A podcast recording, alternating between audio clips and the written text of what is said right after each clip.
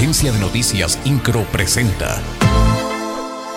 Resumen informativo. El gobernador del estado, Mauricio Curi González, dio a conocer que en Querétaro el uso de cubrebocas será voluntario. Destacó que el Comité Técnico de Salud determinó esta decisión de que el cubrebocas sea opcional en espacios cerrados con la finalidad de acercar el mensaje de los resultados de cuatro años de trabajo. El presidente municipal de Querétaro, Luis Nava, en compañía de su esposa y presidenta del patronato del sistema municipal DIF, Araí Domínguez, visitaron el centro del adulto mayor Josefa Vergara y Hernández para informarles de las acciones en su favor como es el programa de Médico Contigo.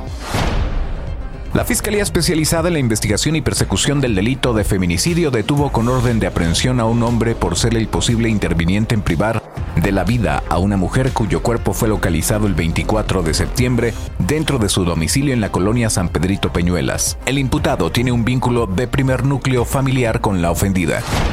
El director del DIF estatal, Óscar Gómez Niembro, dio a conocer que el primero de octubre arrancará la campaña de concientización de prevención del cáncer de mama. Mencionó que se lanzará la campaña Chécate, revísate, autoexplórate por lo que más quieras en todo el estado.